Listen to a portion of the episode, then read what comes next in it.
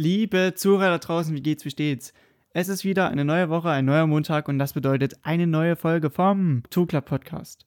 Und heute mit dem Start eines weiteren Tripleheaders, diesmal in Le Mans in Frankreich.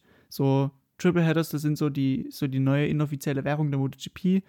So wie Dominic Toretto sein Leben in Viertelmeilenrennen lebt, so lebt die MotoGP gerade in Tripleheaders. Es sind nur noch sechs Rennen in sieben Wochen, also wirklich vollgepacktes Programm, genauso wie hier im Podcast. Heute, wie gesagt, ein Blick nach Frankreich, nach Le Mans. Und ich will wirklich gar nicht so weit im Intro jetzt labern. Ihr wisst Bescheid, Intro hat angeklopft. Ab geht die Post.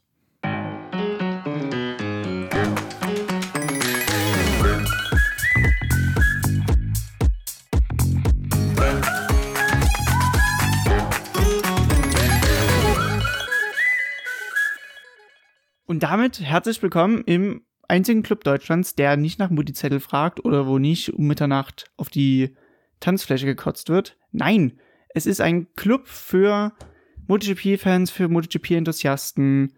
Und ich muss trotzdem ausweisen, hören auf eigene Gefahr, denn hier wird unter anderem ein Sächsisch gesprochen, was nur die sächsischsten Sachsen verstehen können.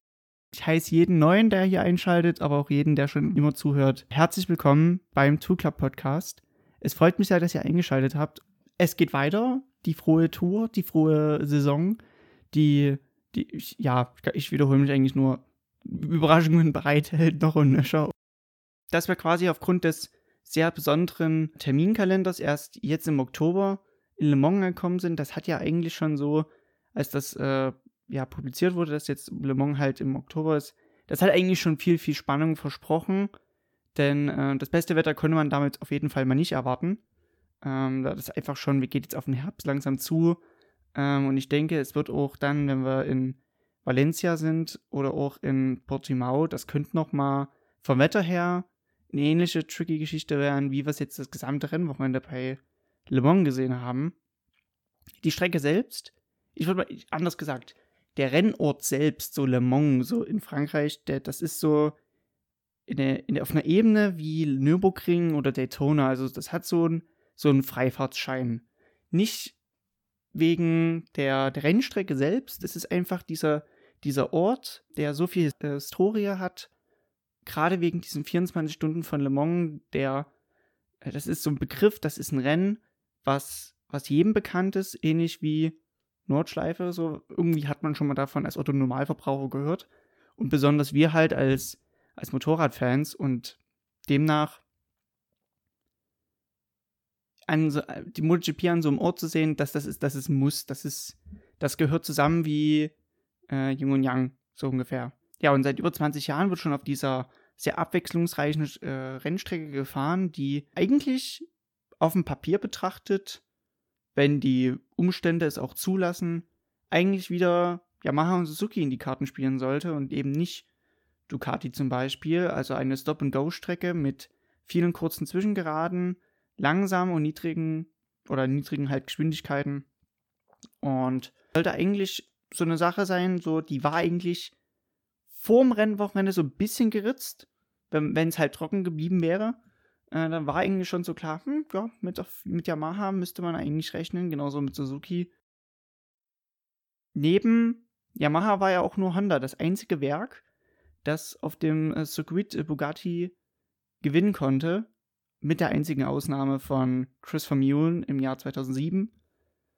Da war, da war eine ordentliche Bootstour quasi an dem Tag. Da war ein ordentliches Regenrennen. Das hat er in in einer sehr ordentlichen Manier gewonnen. Eigentlich, wie gesagt, Le Mans im Oktober, das äh, konnte eigentlich nur in irgendeiner Weise Regen versprechen. Von daher habe ich auch so ein bisschen gehofft, so, ah, erstes Regenrennen der Saison, mal wieder, was heißt mal wieder? Es, wäre halt mal wirklich wieder so ein, es wäre so ein richtiges auf den Kopfgestelle gewesen, wo noch, wo wirklich dann alles möglich gewesen wäre. Und das äh, habe ich mir so ein bisschen gewünscht, auch schon im Qualifying, auf das wir jetzt einfach gleich mal eingehen. Wir gucken mal kurz drauf. Es war nämlich trocken an dem Tag und es war auch ziemlich enge Kiste, wo fünf, sechs Fahrer eigentlich bis zum Schluss die Chance gehabt hätten, eine Pole zu holen. Aber so war es halt Home Hero und aktueller Tabellenführer Fabio Quadraro mit seiner dritten Pole. der Jack Miller im wahrsten Sinne des Wortes, und ich glaube, das ist ein echt altes Sprichwort, den Schneid abgekauft hat. Denn Jack Miller auf Platz 2, der hat wirklich mit zwei Zähnen Rückstand das rausgeholt, was für ihn auch möglich war. Das war in der Runde, da waren Ideal Time und Best Lap Time genau, offen, genau identisch. Also mehr konnte er wirklich nicht rausholen und demnach, ähm, ja, wie, der war geladen, wie eine Starkstromleitung eigentlich für den nächsten Tag, weil er wusste, okay, viel war möglich. Ebenso wie Danilo Petrucci, der wirklich von Beginn an auf immer wieder da war, so. Er war ja nicht mal nur unterm Radar, wie das bei mir im Podcast heißt, wo ich ja eigentlich so Fahrer würdige, die gute Ergebnisse holen, obwohl sie nicht so ganz die Credits bekommen. Bei Petrucci war es ja bisher wirklich eine, eine Katastrophensaison und diese, diese italienische Romanze, diese italienische Großliebe zwischen ihm und Ducati, die hatte ja angefangen zu bröckeln in diesem Jahr und auf immer, zack, war er da. Und Le Mans ist ja auch nochmal so eine Strecke für ihn. Ich habe mir mal seine letzten Jahre angeschaut. Die passt einfach. Das, das passt wirklich sehr, sehr gut zusammen. Platz 2 im Jahr 2018 und letztes Jahr Platz 3 geholt. Also die erste Reihe durchweg mit Quadraro als Home Hero, Jack Miller, der den Braten gerochen hat und auch Petrucci mit seiner, ja, auf immer wieder, auf wiedergefundenen Speed, mit diesem wiedergefundenen Speed, so, da war klar, oh, die drei, die könnte man auf jeden Fall auf dem Schirm haben. Genauso wie die zweite Reihe, die hat es auch in sich. Cal Crutchlow, ebenso wie Petrucci, in eine sehr, sehr schwierige Saison. Nicht, weil das Package nicht zusammenpasst, sondern einfach nur verletzungsbedingt das ging beim ersten Event los und zieht sich wie ein roter Faden quasi gerade in seiner Abschiedssaison durch. Für ihn das beste Qualifying seit Brünn mit Platz 12, vergleichsweise. Also einfach mal sich wieder zurückgemeldet und mit drei Zehnteln auch nur und auch nur ganz, ganz knapp hinter Petrucci. Da war selbst unter trockenen als auch unter nassen Bedingungen auf jeden Fall mit ihm zu rechnen. Platz 5. Top Gun, Maverick Vinales, die zweitbeste Yamaha im Feld. Er, natürlich auch mit großen Ambitionen, die Lücke jetzt nicht noch weiter aufklaffen zu lassen in der Weltmeisterschaft. Und für Dovi, dem Underdog eigentlich so in der WM, weil er bis zu dem Zeitpunkt noch Tabellenvierter war, das zweite Mal in diesem Jahr in der zweiten Reihe, also er hat sich schon ein bisschen ironischerweise über sich, ein bisschen über sich selbst hergegangen. Er meinte halt, er könnte jetzt endlich mal wieder die die Startampel sehen, weil er jetzt mal nicht so weit hinten steht. Aber egal. Ich fand halt, und ich fand halt, das hat halt mega viel versprochen für den Renntag, für Sonntag und auch für die 5000 Fans, die vor Ort waren. Sollte das eigentlich viel versprochen haben. Es waren halt nicht nur, es war halt nicht nur der Regen, der den Start etwas verzögert hatte, sondern halt auch diese ganz kalten Temperaturen mit 14 Grad, die eine Wundertüte wirklich für jeden Fahrer und für jeden Fan noch bereithielt, wo wirklich für jeden nochmal was möglich war und wo alles nochmal auf Null gesetzt wurde. So, auf jeden Fall war wieder alles möglich für jeden, egal ob Platz 1 oder 10 oder 14. Wenn es nochmal regnet, wird ja nochmal alles auf Null gesetzt. Und so ging das Feld ins Rennen. Leider zu Sturz kam dabei der, der Altmeister, Opa Rossi. Voll, jetzt klingt jetzt ein bisschen harsh, aber ähm, leider durch das ganz nervöse Aufeinanderhocken in der Startphase, gerade in der engen Schikane, kam er leider zu Fall. Einfach das Hinterrad weggerutscht, äh, während er halt in die Links eingebogen ist. Vor allem, es ist ja nicht so, dass er kein Regenfahrer wäre, ganz im Gegenteil. Ähm, ich erinnere gerne an den, an den Sieg 2015 in Silverstone, wo er wirklich in eigentlich Weltmeistermanier den Sieg davon getragen hatte. Interessanterweise an dem Tag in diesem Regenrennen wurde Petrucci Zweiter, aber dazu später mehr. Leider gestürzt und dadurch auch einige Fahrer mit ins Verderben gezogen. Es mussten Vinales weit gehen, als auch äh, John Mir. Die hatten ordentlich an Boden verloren. Dafür einige auch wieder im Gegenzug am Boden gewonnen. Deshalb mal ein kurzer Roundup nach der ersten Runde, die etwas chaotisch war, viel Überholmanöver. Bis sich das alles eingependelt hatte, war Petrucci auf 1, gefolgt von Miller und Dovizioso, also ein Ducati-Trio, bestimmte die Pace, gefolgt von Quadraro und Paul Espargaro. Das waren so die ersten fünf. Vinales, gerade angesprochen, ordentlich zurückgefallen, also Rückwärtsgang und schön nach hinten auf Platz 20. Äh, Mobidelli zum Beispiel, der, ich glaube, von 11 kam, ist auf 17 zurückgefallen. Und John Mir zum Beispiel auf 16. Das war halt dieser, dieses Chaos. Das kann Nachteil sein, aber auch für manche ein Vorteil. Aprilia zum Beispiel von ja, dem hinteren Mittelfeld in die Top 10 reingerutscht und auch Alex Marquez äh, mit einem ganz starken Start auf 10 vor und alle Optionen offen für den weiteren Rennverlauf. Dadurch, dass es geregnet hat, vielleicht mal ein Schwenk zum Thema Regenfahren. Wir haben jetzt schon verschiedenste Themen rund um die MotoGP aufgegriffen, sei es Medical Center, die Sicherheitsbestimmungen oder Data Recording, beziehungsweise halt wie Daten halt in der MotoGP ausgewertet werden. Beispielsweise ein Thema dazu, Fahren im Regen. Wie fährt man da oder wie führt man dort einen Zweikampf oder auch mal zum Thema Schutzausrüstung. Schutzausrüstung, Club Map, damit könnte man kurz anfangen. Im Regen tun die meisten Fahrer auf ja, verschiedenste Helferlein noch zurückgreifen, um einfach schutzausrüstungstechnisch besser gewappnet zu sein. Das fängt beim Helm an, dass man auf jeden Fall das getönte Visier, was ja für sonnige Motorradtage gedacht ist, mit einem klaren Visier tauscht, dass man auf jeden Fall eine bessere Sicht hat. Dazu kommt meistens, dass in dem Visier eigentlich noch ein Anti-Beschlagvisier verbaut ist, dass halt kein, dass das Visier halt nicht von innen beschlägt man immer die beste Sicht hat. Dazu noch könnte man dann bei der Nase eine sogenannte Maske drüber setzen, die halt dann die Ausatemluft nach unten die Öffnung halt, durch die Öffnung halt durch dann leitet, dass halt nicht weiter die Luft äh, Richtung Visier geht. Und natürlich könnte man auch eine Art Regenkombi überziehen, wenn man, sag ich mal, über 250 mit einer MotoGP-Maschine durch den Regen fährt, da kriegt man sehr, sehr viele Liter Wasser ab und die Regenkombi weist das halt vom Leder ab. Damit wird die halt nicht so schwer. Das vielleicht so zum, zum Drumherum, aber das Fahren selbst. Ich finde halt, um es mal kurz zusammenzufassen, im Regen zu fahren ist wie beim Sex, man muss halt dem Gummi trauen können. Es geht viel übers Gefühl und das kommt davon, dass alle Sinne noch mal tausendmal schärfer gestellt sind und obwohl alles viel, viel langsamer abläuft und man nicht so hart ans Limit gehen kann, ist das Limit selbst deutlich eingegrenzt. Was, sag ich mal, Marquez im Trocknen äh, immer noch mal, wie er auch immer das macht, immer noch mal abfangen kann, das wird im Regen viel, viel schneller bestraft. So ist es halt, dass ganz basic gesagt, die Anbremsphase muss vor allem sehr konzentriert gemacht werden, dass man immer recht gerade anbremst, verzögern schon beim Anbremsen erledigt und dann durchrollt. Darüber hinaus ist halt der Zweikampf auch deutlich eingeschränkt. Ich denke mal, es ist immer am besten im Regen vielleicht noch einen Vorein zu haben, der zeigt, wie es geht, weil ich sag mal, das, was ein schnellerer vor einem kann, das könnte man selber auf jeden Fall auch. Und darüber hinaus ist es halt mental gesehen deutlich anstrengender, so eine Renndistanz im Regen zu bestreiten als im Trocknen, weil dass die Sinne halt so geschärft sind, dass das strengt ordentlich an. Und die Konzentration da auch zu behalten und Fehler, größere Fehler zu vermeiden, das ist das ist eine ordentliche Tortur, die man da bestreiten muss. Und so war das für die, für die Rookies im Feld sicherlich heute eine ganz wichtige Erfahrung für, für weitere Rennen, für weitere Regenrennen. Darunter zählen halt Ikele Corona, Fabio Quadraro, John Mir, Oliveira, Bagnaia, Binder und Alex Marquez.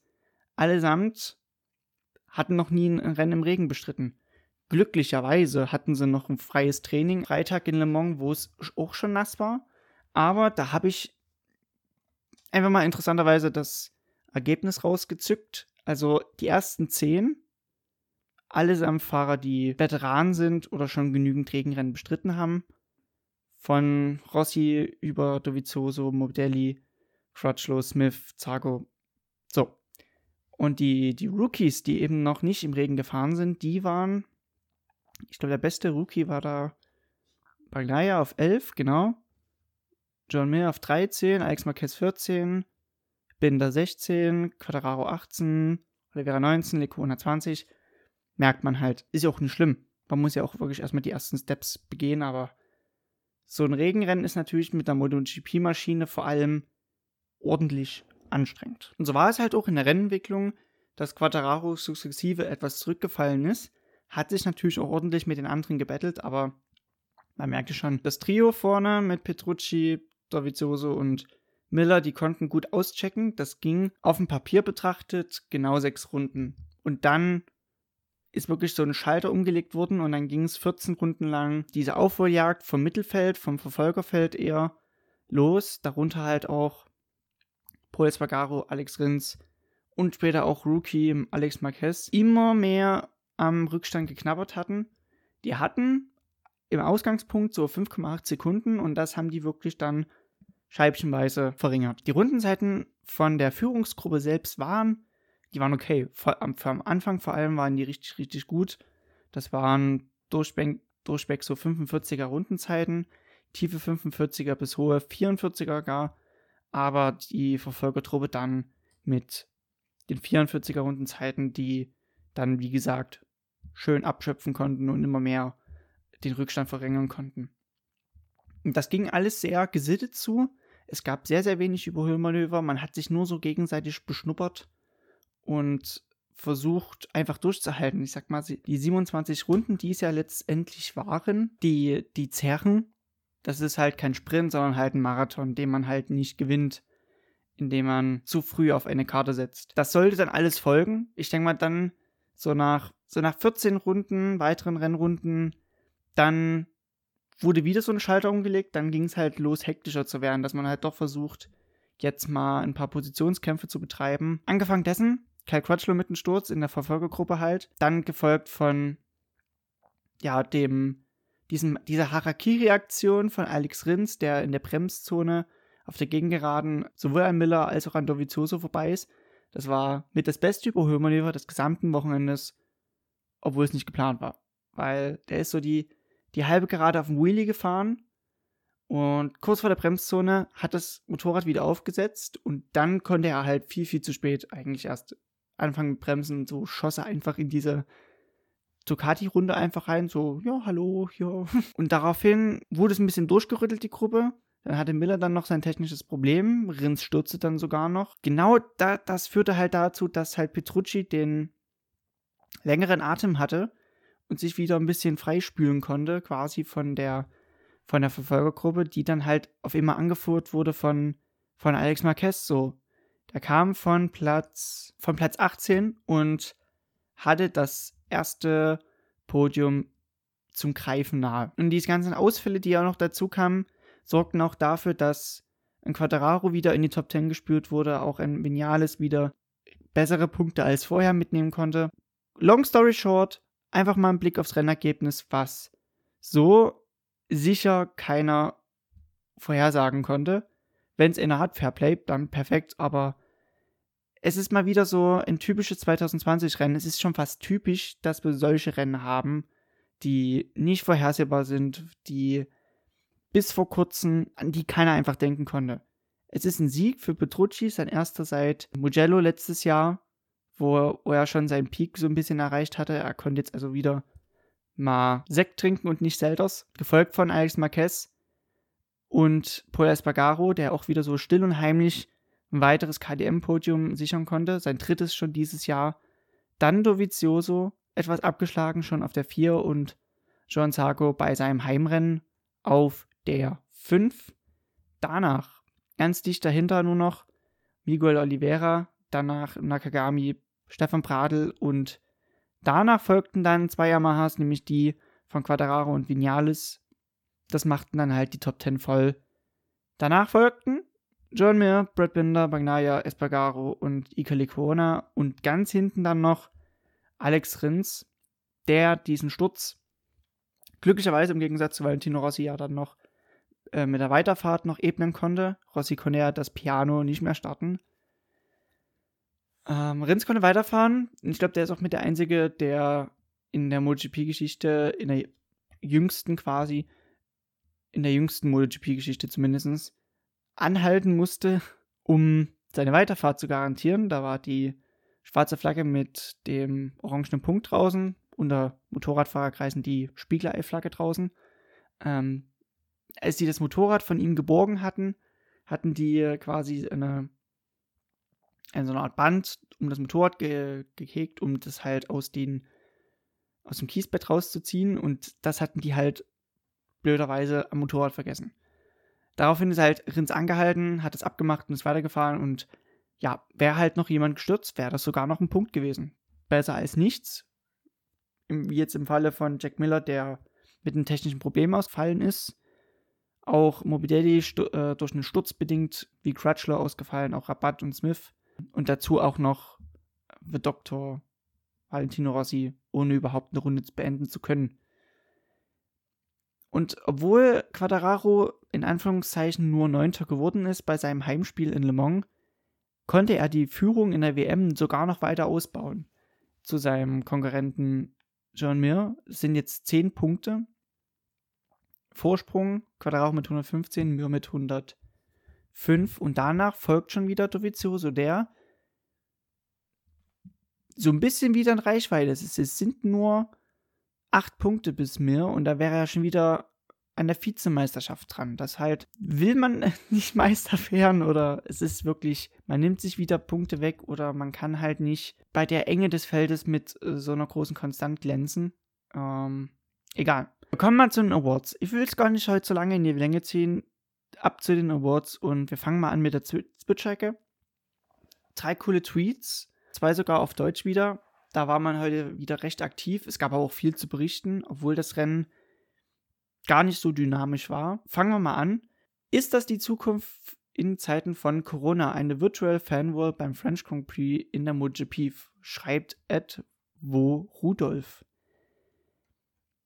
Das war ein schöner Vergleich. Wir hatten ja in Barcelona, ich glaube, das war mit das erste Rennen, wo die Virtual Fanwall, also man tut quasi eine eine Art Wand projizieren in das TV-Bild, wo halt die zugeschalteten Fans per Zoom oder Skype äh, ja dargestellt werden, die halt von zu Hause aus halt die, die Meute mit anfeuern. Wir hatten jetzt aber auch in Le Mans im Gegensatz zu Barcelona die äh, Fans auch vor Ort, 5000 an der Zahl, alle auch immer diszipliniert mit Maske auch und da ja die Abstände jetzt auch nicht immer eingehalten wurden von 1,50 Meter.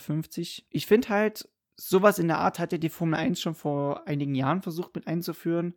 Da gab es diese ganz komischen Sterne, die über die Strecke projiziert wurden, dass man quasi wie so ein Tor durchfährt, was mich eher an Mario Kart erinnert hat als an die Formel 1 quasi.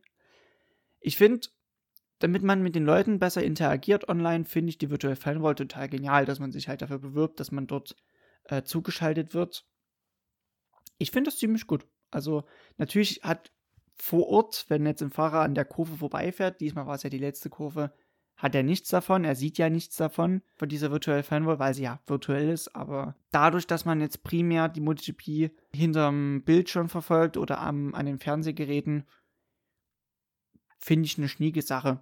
Ich glaube, da äh, gibt es bestimmt noch viel Potenzial, was noch gar nicht ausgeschöpft ist, von daher ob man das jetzt braucht, wenn jetzt schon 150.000 Menschen vor Ort sind, äh, bezweifle ich.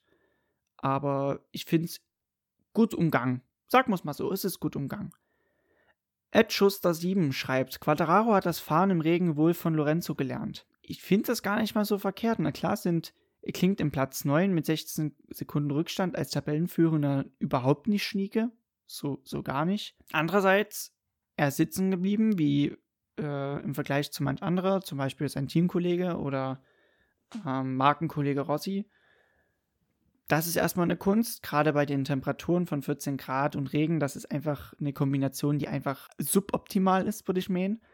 Darüber hinaus als Rookie im Regen, nicht als Rookie in dieser Saison, sondern als Rookie im Regen, ein Vinales hinter sich zu bringen, als auch andere, die zum ersten Mal in so einem Haifischbecken fischen müssen, das ist, ist okay ich, ich würde es jetzt nicht äh, in die ähm, hoch anpriesen, dass das jetzt voll gut war, aber ich denke, er hat sich ordentlich aus der Affäre gezogen. Ich finde, dass der Kommentar ein bisschen harsh ist, weil Lorenzo auch einige Regenrennen in seiner Vergangenheit gewinnen konnte. Natürlich war jetzt, ähm, um mal wieder darauf zurückzukommen, einige nicht so gut, vor allem seit der Michelin-Regenreifen eingeführt wurde, da ging es nochmal deutlich bergab. Obwohl, obwohl von allen Fahrern, gerade auch von Alex Marquez, der ja auch das super unter Beweis gestellt hat, der Michelin-Regenreifen sehr, sehr gut sein soll. Sollte er vielleicht auch, weil er durfte, wenn beim Heimstil, Heimspiel vom Reifenhersteller gerade der Regenreifen nicht performance-technisch auf der Höhe wäre. Ich denke, das ist halt so ein perfekter, so eine perfekte Aussage, die man halt treffen kann, wenn man auf der Couch sitzt. Nummer drei, bisschen humorvoll, weil Espargaro, Paul Espargaro, der dann im, der stand dann beim, bei den Top 3 und hat sich die Repsol Honda von Alex Marquez ziemlich, ziemlich genau nochmal angeschaut. Deshalb hatte man den Wortwitz äh, reingebracht, Espai-Garo, also man hat bei Espargaro quasi das Wort Spy, also ausspionieren, nochmal mit eingebaut. Das fand, fand ich einfach nur ein bisschen schnieke, noch ein bisschen äh, humorvoll, von daher nochmal gut abgerundet, würde ich meinen. Die Awards Fahrer des Rennens ist für mich eigentlich schon Petrucci. Klar, Alex Marquez liegt gut auf der Hand, auch Paul Espargaro mit seinem dritten Podium schon. Aber für mich war das, man gönnt's Petrucci vor allem. War in wieder so ein, so ein schönes Lachen bei ihm auch, was er da einfach nicht haben konnte, weil er halt keinen Grund dazu hatte. Das klingt hart, aber war eine harte Saison für ihn und jetzt auch mal wieder nochmal einen Sieg zu holen. Fast wie im Film. Wirklich. Fahrer unterm Radar für mich äh, John Zarko auf Platz 5. Das ging ein bisschen unter, aber er hatte wirklich nochmal starke Zeiten dann auch zum Schluss zeigen können. Und für sein Heimspiel, gerade auch mit der neuen Vertragsunterzeichnung bei Pramac, vollkommen, vollkommen okay. Aber natürlich auch ein bisschen überschattet von diesem Wahnsinnspodium. Das Rennen in drei Worten habe ich jetzt gewählt Marquez schlägt Dobby. Es ist einfach schon der zweite Marquez, der Dovizioso jetzt ähm, im Rennen mal niederringen konnte. Ähm, klar, es ist nicht Marc Marquez, aber dass er jetzt schon mit zwei momentan zu dealen hat, ob es nächstes Jahr, ob es überhaupt ein nächstes Jahr geben wird, ist ja bei ihm noch die Frage. Ich fand, ich fand das einfach nur gut, die Tatsache, dass jetzt auch in, dass Alex Marquez so ein bisschen jetzt angekommen ist und auf seine eigene Art und Weise sich äh, Erfolg, sportlichen Erfolg halt äh, erkämpfen konnte. Der Approach von Alex Marquez diesem Jahr ganz, ganz anders. Haben vielleicht auch noch nie so hervorgehoben, aber ich glaube, so ein zweiter Platz, der verdient Beachtung. Von daher, ja, das ist ein guter Abschluss. Und von daher, ist, wir haben ja ein Glück Triple Headers, von daher sehen wir die MotoGP ja schon nächste Woche wieder. Diesmal in in Aragon in Spanien. Bin ich schon gespannt. Ich kann jetzt eigentlich noch gar nicht so genau sagen, auf wen man auf jeden Fall sitzen sollte, auf wen man, auf wen man, äh, wen man auf jeden Fall im Auge behalten sollte. Von daher bleibt man doch einfach mal gespannt. Wir lassen das Wochenende auf uns zukommen. Und mit diesen Worten verabschiede ich mich. Habt auf jeden Fall eine schöne Woche. Bleibt gesund auf jeden Fall. Und wir hören voneinander. Ciao, ciao.